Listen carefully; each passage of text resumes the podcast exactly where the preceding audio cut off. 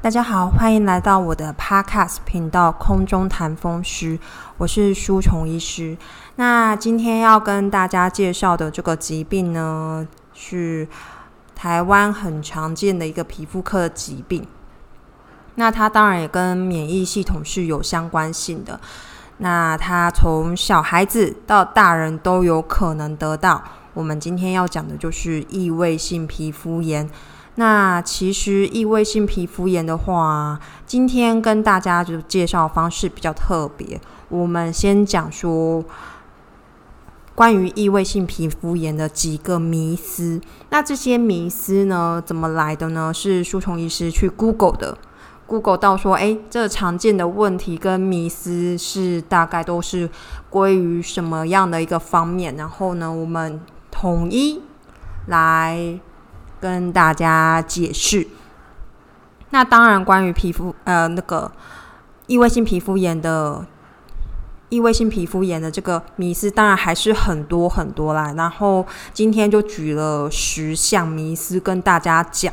那当然，这些迷思啊，这些就是问题啊，还不止这些。所以如果听完之后还有问题的话，欢迎留言在下面，然后呢告诉书虫医师。那集满十个问题的话呢，我们就会再做一集新的 podcast 来介绍这个新的迷思，就是大家有的迷思这样子。那在讲异位性皮肤炎的十个迷思之前呢？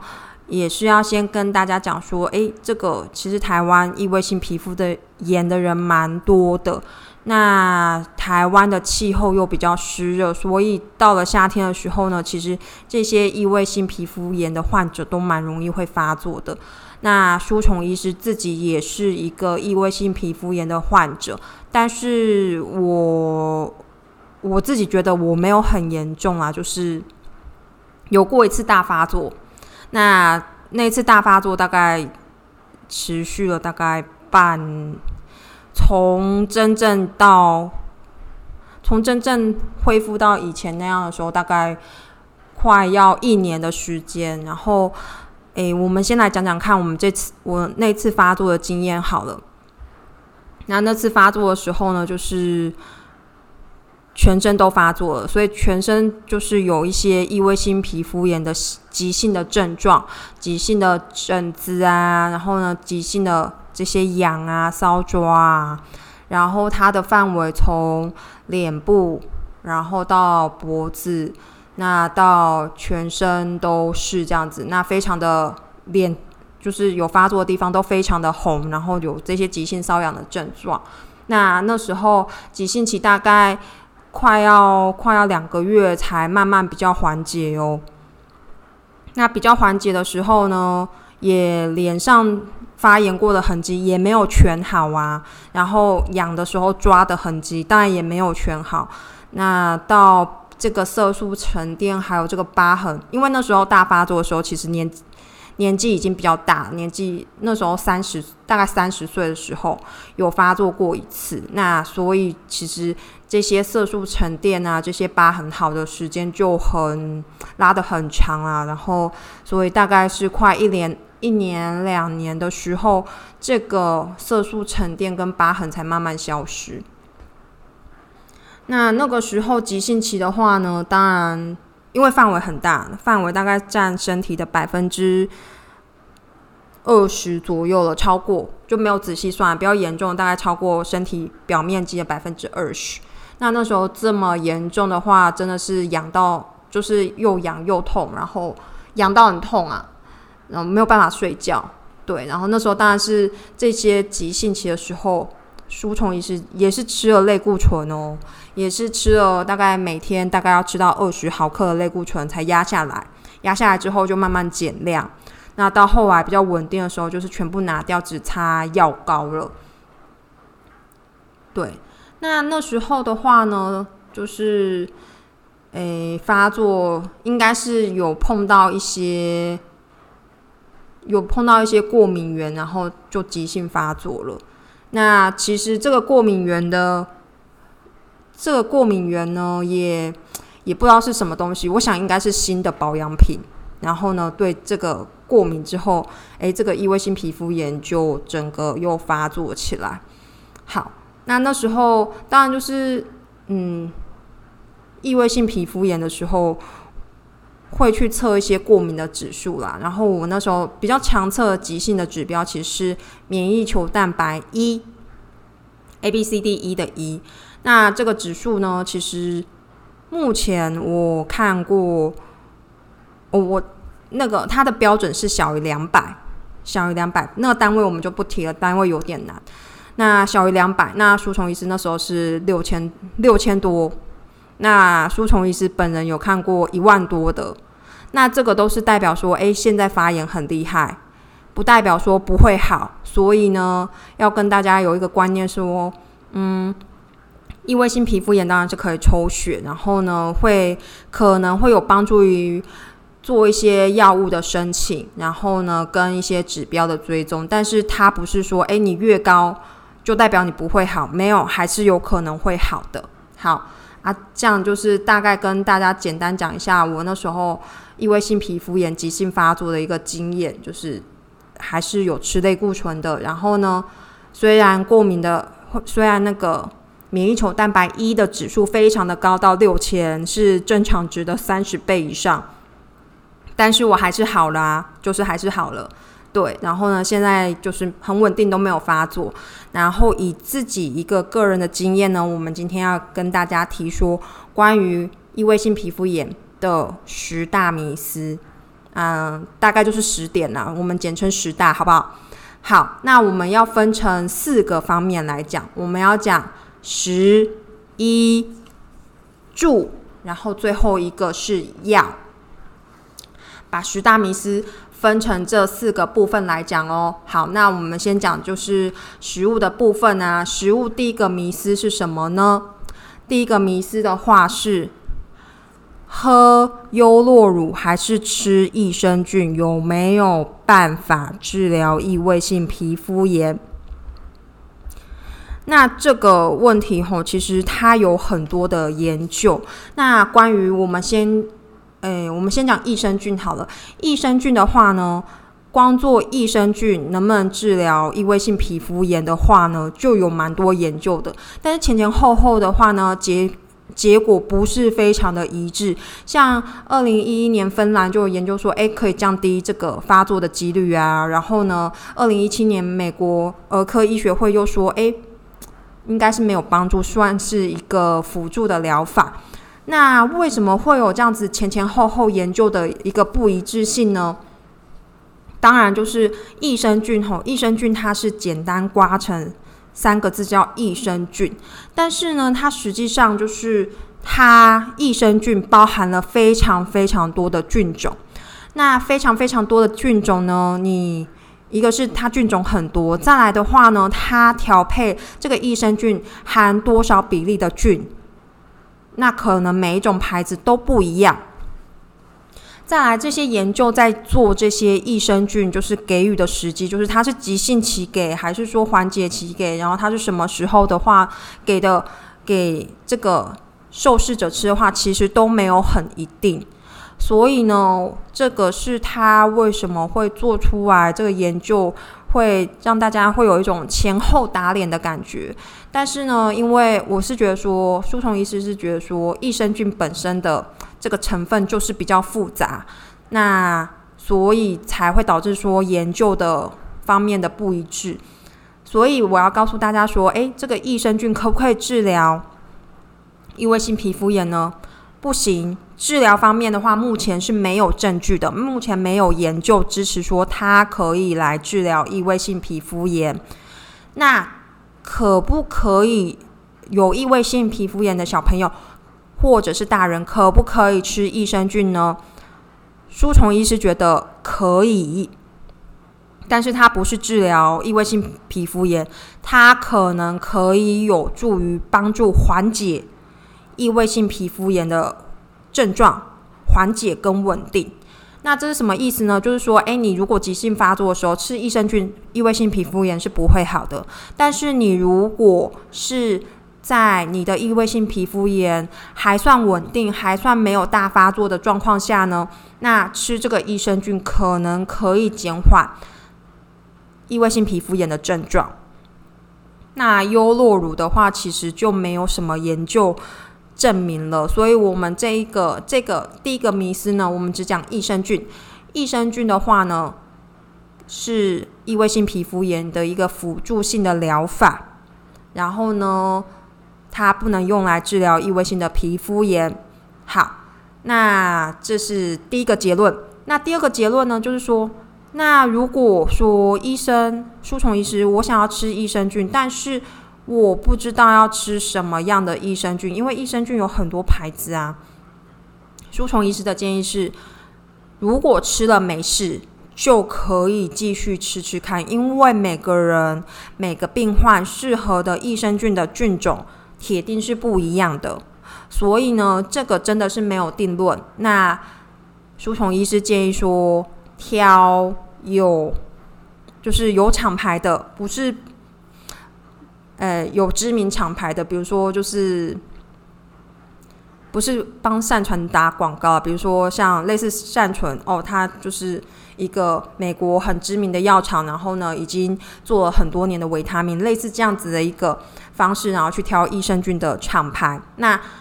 试吃看看，如果吃了没有其他的问题的话，就可以继续吃下去，看看说对于异位性皮肤炎有没有帮助。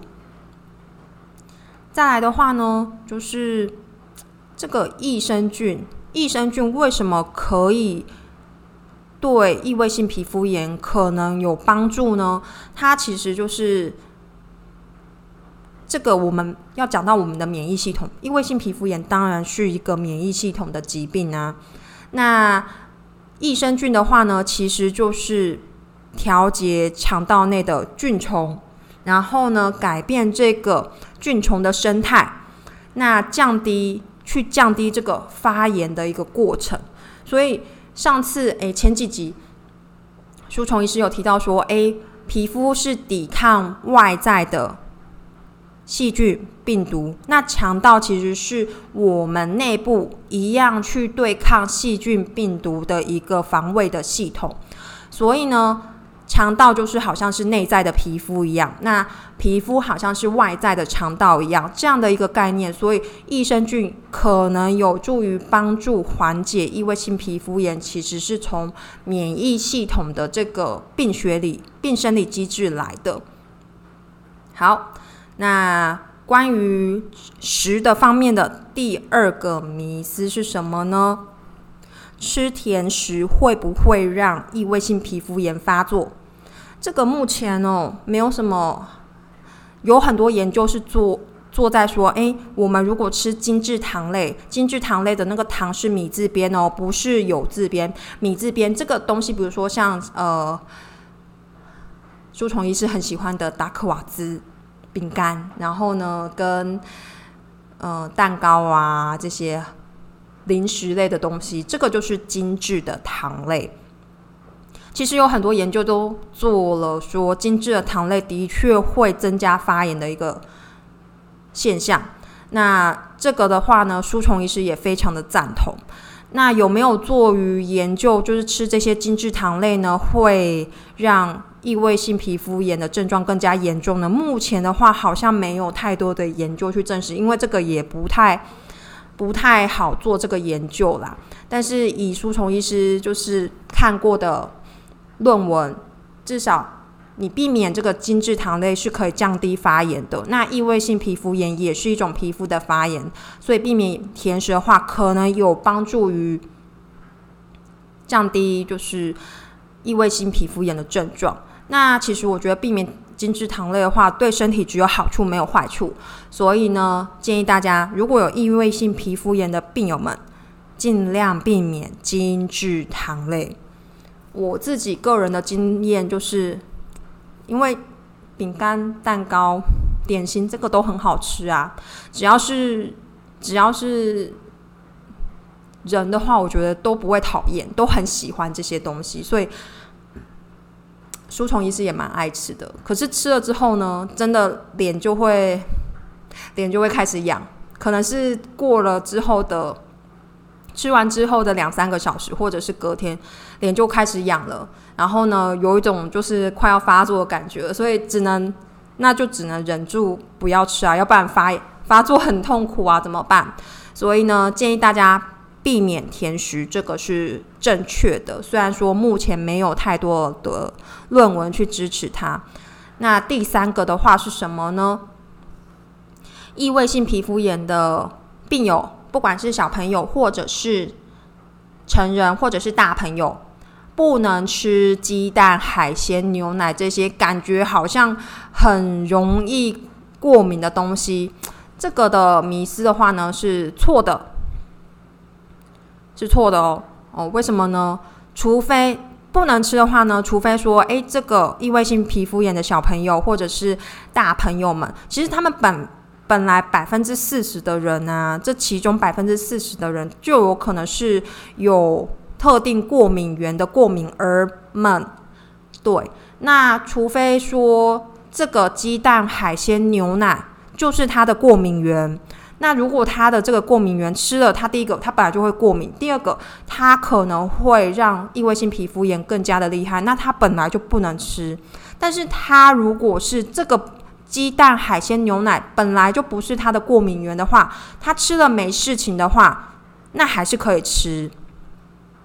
对啊，吃了没事情还是可以吃，不会说诶，这个鸡蛋、海鲜、牛奶感觉起来就好。好容易过敏哦，所以这些小朋友就不能吃。没有这个异位性皮肤炎的患者啊，除非说这些食物就是他的过敏源，不然吃了没有其他问题的话，其实是可以吃的。好，那食的部分呢，我们就讲了一个三个迷思。那再来的话呢，就是我们要讲食衣住行的一。一的话呢，我们诶，衣服的话是保护身体的一个方式嘛。我们穿了衣服可以保暖、抗寒，然后呢，可以可以减少紫外线的曝晒呀。然后呢，是一个保护身体的一个方式。所以呢，我们异位性皮肤炎的一要讲什么呢？我们要讲说保湿品。保湿品就是一些乳液呀、乳霜啊这些等等等之类的东西。那异位性皮肤炎的患者的保湿品要怎么挑呢？第一个，我们来先来讲说，他们擦了这些保湿的乳液、乳霜对异位性皮肤炎有没有帮助？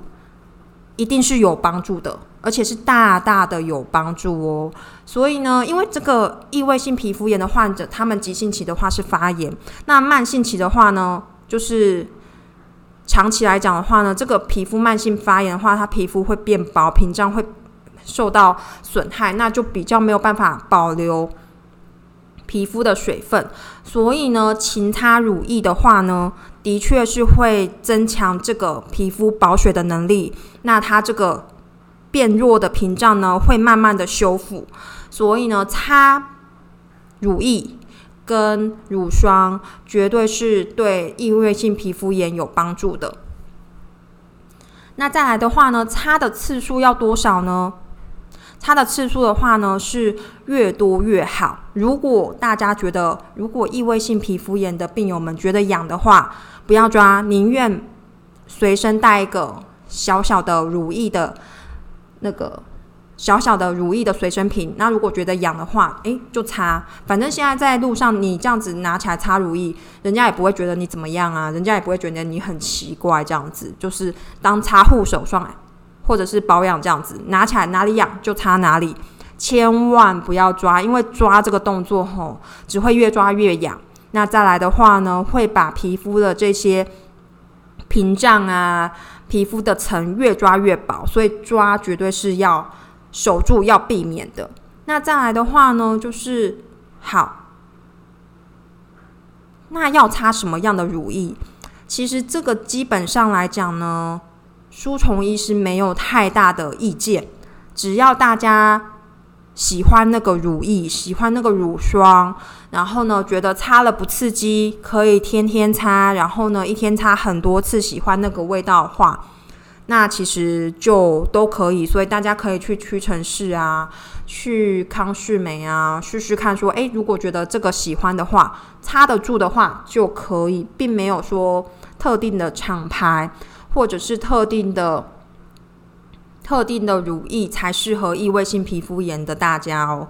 那因为说异位性皮肤炎，它本身皮肤的皮肤的屏障受到破坏会比较薄嘛，所以大家在试擦乳液、乳霜的时候要注意看看说，诶，如果擦了不会刺痛的话就可以；擦了没有感觉、喜欢这个味道的话，诶，这个就可以擦这个乳液或乳霜哦。再来，美国儿科，我记记得没错的话，应该是美国儿科医学会啦。美国儿科医学会就是有做一个研究，说，诶，只要帮宝宝擦乳液的话，就有助于减少异位性皮肤炎的发作跟频率。这个你看，这很简单一个动作啊，就宝宝洗完澡之后，就帮他擦，顺手擦个乳液，然后呢，也不用擦很厚，薄薄一层就可以。所以呢，其实异位性皮肤炎的病友，大家们如果最少一天要擦一次乳液，那这个擦的时间点呢，就是在洗完澡的时候。水不要擦的太干，然后稍微有点湿润度的时候呢，我们赶快把这个乳液擦上去，擦薄薄一层，然后呢，等它吸收之后再穿上衣服，这个是一个最佳的时机点。那第二个最佳时机点就是你觉得痒的时候，那随手都可以拿一些乳液的随身瓶，然后起来擦。好，那第二个迷思是什么呢？擦精油，擦精油的话呢，其实。因为精油的成分很复杂，然后呢，它有很多的香草类啊、花类啊，然后它可的组成成分啊，所以呢，基本上舒虫医师的看法是，对于异位性皮肤炎的病友们呢，其实因为它是个免疫病，要治疗免疫病的方式就是越简单越好，成分越单纯越好，所以大家如果去看说那个。适合异位性皮肤炎的乳液或乳霜，它的成分都很简单，单它的成分都很单纯。那精油的话呢，其实它的成分就比较复杂，所以呢，我觉得舒虫医师觉得异位性皮肤炎的患者不适合复杂的事情，所以不适合擦精油。那有没有研究说擦精油或者是闻精油有助于缓解？异位性皮肤炎呢，目前来讲也没有太好的证据，所以这个方面的话呢，我是舒虫医师本人是不建议啦。好，那关于一的方面，保湿品就有这两个迷思喽。再来，我们要讲住住的方面，异位性皮肤炎的病友们住的方面要注意什么呢？这个异位性皮肤炎，我觉得其实是一个。蛮娇贵的病人，蛮娇贵的病人是什么意思呢？不是他们公主病，也不是王子病，也不是什么意思，就是他们的皮肤因为很脆弱，所以呢，我们这个异位性皮肤炎的病友们，只能温度保持在一个固定的范围内，不能太热，也不能太冷。热的话会流汗，汗的话呢，在这个皮肤的这些。疤痕啊，发炎处啊，就会让它更加恶化。所以热的话呢，这些的异位性皮肤炎的患者也很难过。冷的话呢，冷的话，因为就会造成说这个皮肤比较干燥，皮肤比较干燥的话，也很容易发作。所以他们住的方面呢，他们只能在一个适合的，就是恒定的温度里面生活。有没有很像温室里的花朵？所以呢，夏天的时候要开冷气，维持室内温度不要太高。那大概大概不要高，一定就是要处于让自己不会流太多汗的温度啦。就让大家去自己去决定说，诶，大家自己不要流太多汗的温度大概是多高？那冬天的话呢，不能不能太冷。所以的话呢，就是当然我们也很少在开暖气啦，因为暖气的话会。会让这个空气变干，也是会让皮肤变干的一个方式。但是就是冬天的话，就是要注意干。哦，不要让皮肤太干，可能要多擦几次乳液，保持皮肤的湿润度。再来的话呢，就是说，诶，不仅温度要维维持恒定，这个湿度湿度也要维持恒定哦。那这时候就有个问题来了，他们呃病友们就会问说，诶，舒虫医师，不是我们。的皮肤比较干，所以我们要保湿吗？那为什么湿度要维持恒定呢？是不是越湿越好？没有，我们湿度还是要维持在一个范围值里面。比如说，你湿度湿度如果太高的话，高于百分之六十七十的话，其实环境中的这些细菌啊、霉菌啊，会很容易滋生。那会很容易滋生的话呢，就可能这些病友们的这些皮肤的屏障。保护层又比较弱，那就很容易局部感染啊，局部的细菌感染，或者是到蜂窝性组织炎啊。所以这个湿度其实要维持在一定的范围内，最好是舒虫医师的建议，最好是维持在五十百分之五十到六十左右。那维持这样的一个湿度的一个范围呢？第一个，湿度不太高的话呢，减少这些细菌霉菌的滋生，然后呢，间接的保护住皮肤。第二个，湿度太低的话呢，皮肤也会觉得干，所以湿度也不可以太低，要维持在这个范围里面，对大家才是最好的一个方式。所以，如果说，诶夏天或者是什么天气，假设你看那个湿度计，诶除湿机上面都会有显示那个湿度的。的程度嘛，如果说诶高于六十的话，那建议大家就把除湿机打开，然后呢维持湿度在这个五十百分之五十到百分之六十的这个范围之内。那第二个的话呢，如果冬天诶真的很干，没有下雨，然后呢湿度就是就是低于百分之五十的话呢，看状况。如果说诶真的很干，然后室内又开了暖气的话。那建议大家要开那个加湿器，就是让空气中的湿度维持恒定。那再来的话呢，皮肤异位性皮肤炎的病友们就是要多擦几次乳液。如果觉得干裂刺的话，就要开始擦乳液。多擦几次绝对是对大家没有害处，只有益处的。所以呢，乳液就一直擦就对了吼。然后呢，这个是关于住的方面的这个。两个的，诶，第一个第一个迷思，好，那第二个问题呢，就是说住啊，如果说空气污染会不会让异位性皮肤炎更加严重呢？这个科学的科学的证据有支持说，诶，空气污染其实这是有。论文支持啊，空气污污染如果越严重的话，这些气喘啊、过敏性鼻炎啊、异位性皮肤炎这些的症状会更加严重。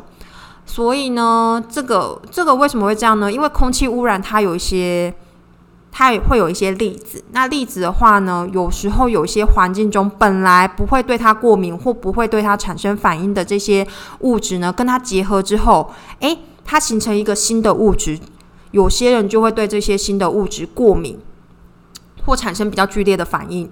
所以呢，空气污染绝对是会让气喘、过敏性鼻炎跟异位性皮肤炎更加严重的。那有时候大家也可以注意看看，说自己异位性皮肤炎发作或者是比较不舒服的时间，是不是跟你出门的时候有关系？比如说早上出门，诶。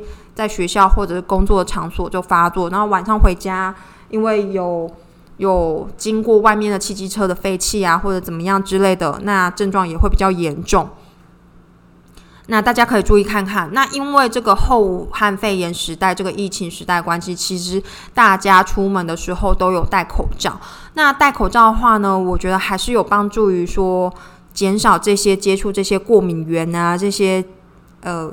容易让刺激大家免疫反应的这些粒子，所以呢，戴口罩的话呢，对这些预防气喘、过敏性鼻炎，还有减少异位性皮肤炎发作这个次数跟程度的话，我觉得还是有帮助的。那这个研究有没有人做呢？还没有人做，就不知道要怎么，这个受试者的族族群应该要蛮大的，对。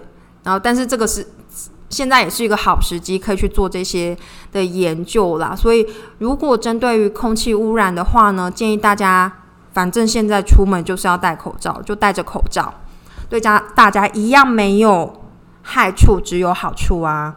那再来的话，讲到空气污染的话，就会想说。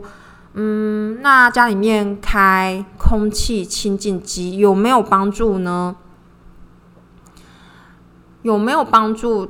第一个至少没有害处啦。那第二个的话呢，开空气清净机的话，书虫医师本人是不反对，但是要记得一定要清滤网，一定要换滤网。滤网没有换、没有清的话，那这个空气清净机的话是没有帮助的。所以呢，可以开。可能有帮助，一定没有害处，一定没有害处。那但是要记得清洁，清洁空气清净机才有效果。好，那我们前三个都讲完了，最后要来讲药，关于药的三个迷思。好，再来哦，我们先讲最简单的，第一个，异位性皮肤炎会传染吗？当然不会，它是自体免疫系统的一个疾病，所以呢，它急性发作或者是急性发作的红肿热痛看起来很可怕。